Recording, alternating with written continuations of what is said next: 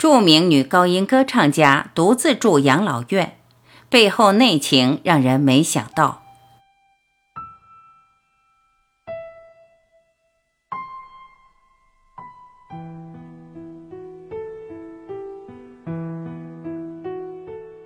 余淑珍，中国著名的女高音歌唱家，给观众留下深刻印象的歌剧演员。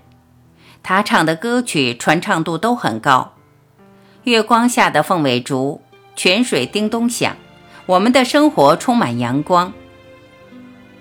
最近有人发现余淑珍独自住进了老年公寓，看到这个消息，不少人都表示很惊讶。余淑珍有一儿一女，明明可以在子女身边安享晚年，她为啥要住进养老院？大家议论纷纷，有的人还猜测是不是她的儿女不孝顺。于淑珍对此表示，不是他们不要我，而是我不要他们。还专门写了一篇文章，讲述她住进养老院的心路历程，为退休的养老生涯打开了一扇新大门。当我要上养老院的时候，我要去养老院了。非不得已，我是不会去养老院的。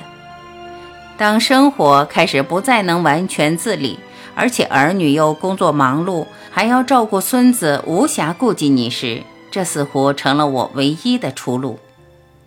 我要准备搬家了，搬到养老院去。养老院条件不错。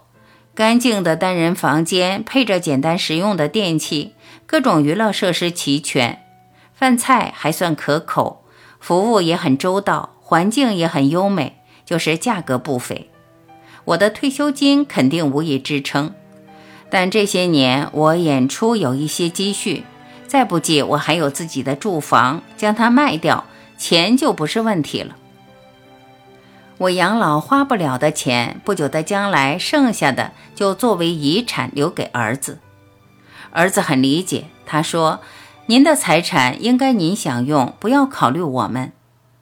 剩下的就是我要考虑做去养老院的准备了。”俗话说：“破家值万贯”，真的是东西多，过日子针线头脑什么也少不了。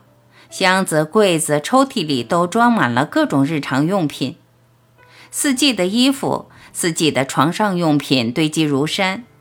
我喜欢收藏，邮票集了一大堆，紫砂壶也集了百十来把，还有许多珍藏的小件物品，什么翡翠、核桃等小把件、挂件，还有两条小黄鱼。特别是书，整个一面墙的书柜装得满满的。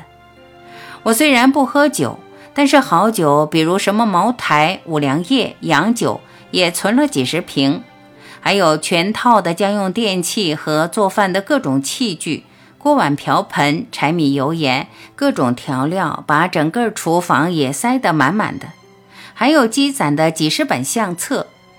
看这满满的一屋子东西，我发愁了。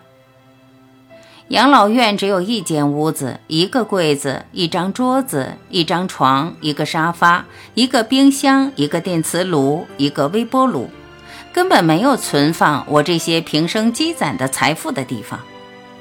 在这一瞬间，我忽然觉得，我的这些所谓的财富都是多余的，它们并不属于我，我只不过是看一看，玩一玩，用一用。他们实际上只属于这个世界，轮番降临的生命都只是看客。故宫是谁的？皇帝认为是朕的，但是今天它是人民的，是社会的。我忽然明白了，为什么比尔盖茨要把自己身后的财产全部捐献，为什么马未都宣布要把他博物馆的全部藏品全部捐献，那是因为他们明白。这一切原本就不是他们的，他们不过是看一看、玩一玩、用一用，生不带来，死不带去，倒不如沽名钓誉，落个积德行善，多么明智！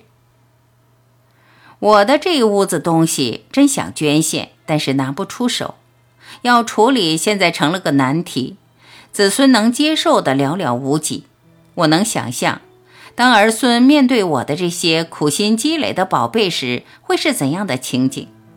衣服被褥全部扔掉，几十本珍贵的照片会全部摧毁，书被当作废品卖掉，手机的藏品不感兴趣会处理掉，红木家具不实用会贱卖掉。正如《红楼梦》的结尾，只剩下白茫茫的一片，真干净。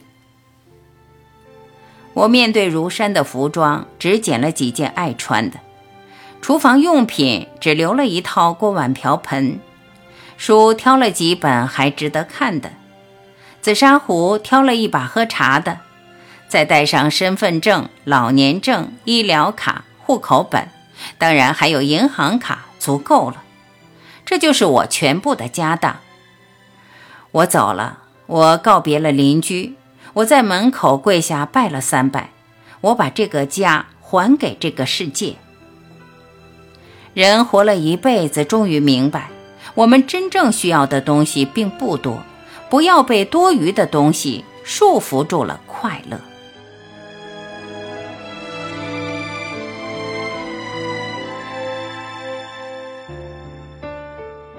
感谢聆听，今天我们就分享到这里。我是婉琪，我们明天再会。